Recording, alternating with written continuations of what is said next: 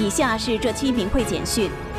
明慧网通信员综合报道：据明慧网报道统计，二零二三年九月份突破中共资讯封锁获知，中国大陆至少有一百零四名法轮功学员被非法判刑，分布于十八个省、自治区、直辖市，其中有三十五名是六十岁以上的老人，年龄最长者八十七岁。根据上述讯息，迫害最为严重地区依次为。吉林省二十一人，辽宁省十四人，河北省十人，北京市九人，甘肃省七人，湖南省、山东省各六人，广东省、四川省各五人。广东茂名高州市法轮功学员吴有清，二零二三年九月二十二日上午十点，被茂名市茂南区法院在茂名市第一看守所非法判刑。吴有清一九六七年二月二十七日出生。他于一九九七年六月开始修炼法轮功，一直以真善忍为做人的准则，得到单位领导、同事及亲友的好评，原有的慢性肠炎也不治而愈。自迫害开始以后，吴有清多次被非法关押，曾被非法劳教三年，狱警强迫吴有清脱光衣服羞辱。二零二二年九月二十六日晚上，吴有清外出时。被高州公安局国保便衣和警察再次绑架抄家。二零二三年六月二十九日，在茂名市第一看守所内，茂名市茂南区法院对吴有清非法开庭，家属聘请的两位维权律师为吴有清做了充分、有理有据的无罪辩护。九月二十二日，吴有清仍被茂名市茂南区法院非法宣判，刑期六年，罚金两万元。四川乐山市六十六岁法轮功学员何小玲，二零二三年九月八日被乐山苏基派出所警察从家中绑架，当天在乐山市中区法院被非法秘密开庭，判刑一年八个月。何小玲在看守所绝食反迫害，后来被送往乐山红会医院，双脚被铐在床上，由警察看守。这是他第二次被非法判刑。何小玲曾担任四川商报记者。后来在乐山大佛管委所属部门任职，他先生曾是外交官，任职澳洲墨尔本副领事。回国后在市府外事办工作。她丈夫多年前患有一种罕见疾病——痉挛斜颈，几乎瘫痪。女儿大学毕业后不幸受伤，丈夫与女儿虽经努力医治，但至今仍未完全恢复正常，行动不便，生活自理困难，家务事多靠何小玲。二零二二年十一月二日，何小玲因到乐山绿心派出所给警察讲大法真相、送真相资料，被警察绑架到苏基派出所，并被抄家。当天以取保候审回家。九月八日，他遭冤判。光是九月份，中共敲诈勒索法轮功学员四十八万一千三百元，其中法院非法罚金三十五万六千元。警察及社保敲诈勒索十二万五千三百元。从二零二三年一月至九月，共九百四十三名中国大陆法轮功学员被非法判刑。二零二三年十月七日，市议员凯伦哈代观看了法轮大法美西天国乐团在圣克拉拉冠军游行中的演奏后说：“他们的演奏水平技艺高超。法轮功学员是社区中的一员。”真善忍是我们社区需要的，这些原则永远是重要的。非常感谢。葡萄牙乐团的双簧管演奏手伊丽莎白·卡斯伯也很喜欢天国乐团。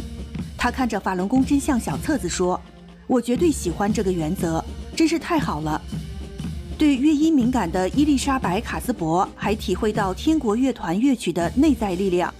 他说：“他们演奏的乐曲有一种特别的疗愈功能。”非常好。二零二三年十月一日星期日，南澳首府阿德莱德举办了法轮大法修炼心得交流会。青年学员史蒂文在交流中提到，他每周坚持拉展板到中国城讲真相。最初他怕常人朋友看到自己，但现在已经可以坦然面对每一位认识的、不认识的人。他还把家里的两台车都贴上了“法轮大法好”的贴纸。利用一切机会弘扬大法，史蒂文说：“在第一线讲真相很锻炼人，因为遇到不同的人，不同的人有不同的观念，就得用不同的方式去讲。他说，平时自己不仅要多学转法轮，还要了解社会，同时还要守住自己的心性，不能对不明真相、恶言相加的常人发脾气。他说自己学这么大的法，心的容量就得大。安特卫普市是比利时和荷兰最重要的经济和文化中心之一，是世界钻石工业的三大中心之一。安特卫普也以高货运量的海港与石油精制厂闻名。自1990年代起，随着比利时皇家艺术学院的几位毕业生逐渐成为国际上成功的设计师，安特卫普也成了世界公认的重要流行设计重镇。2023年9月30日。法轮功学员出现在安特卫普市歌剧院旁的大街上，传播法轮大法的美好，并揭露中共迫害法轮功真相。在政府行政部门工作的奥尔加·斯特鲁夫在活动场地久久地观看学员练功。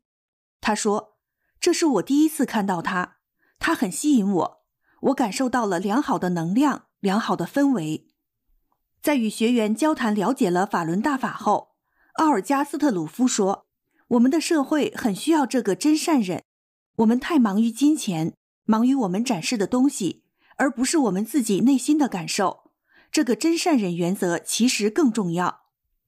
索菲亚和埃琳娜是两位年轻的女大学生，她们一直在观看法轮功学员演示功法，并为学员在喧闹的环境下能够平静的练功、不受影响而感到惊奇。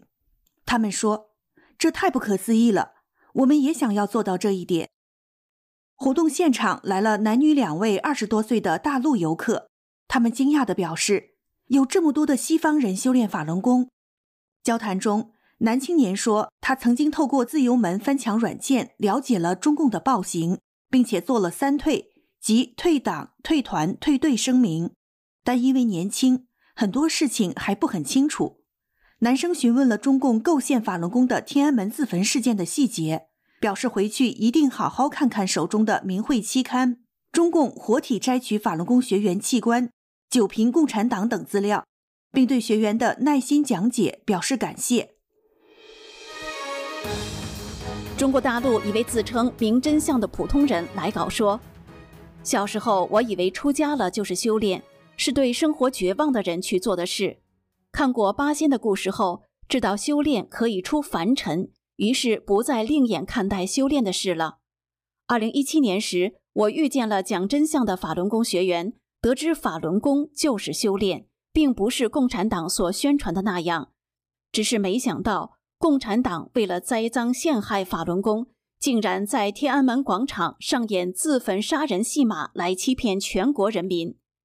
前几天。我遇到本院的一位法轮功学员珊珊，我俩说了一会儿话，我意外得到一个寻找已久的答案，就是为什么人类史上一直都有修炼，而法轮功遭到的迫害这么惨？法轮功修炼是既要修自己，同时又要救度被中共谎言毒害的人，所以既艰难又危险。当你去救他时，他可能会向你捅刀子。被非法抓捕、关押、判刑，甚至被活摘器官，很多都是这个原因造成的。如果只修自己，不出去救人，都会平平安安。这位女士说：“和珊珊交谈后，她的脑海中闪现出‘伟大’两个字。法轮功学员真伟大，在自己被迫害，甚至有可能失去生命的情况下，还在努力的帮助老百姓能得救。”他们不是傻了，是了不起。